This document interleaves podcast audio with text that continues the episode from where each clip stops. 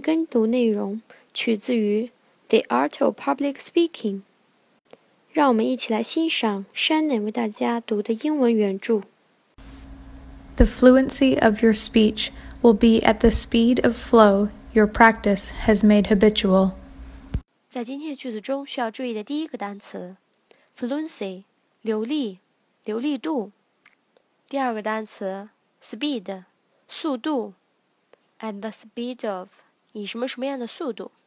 第三个单词，habitual，已经习惯的。在句子结构上面，这个句子有一个定语从句。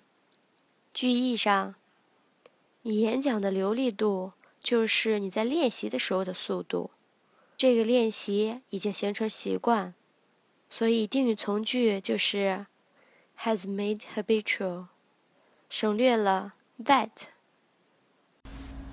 The fluency of your speech will be at the speed of flow your practice has made habitual.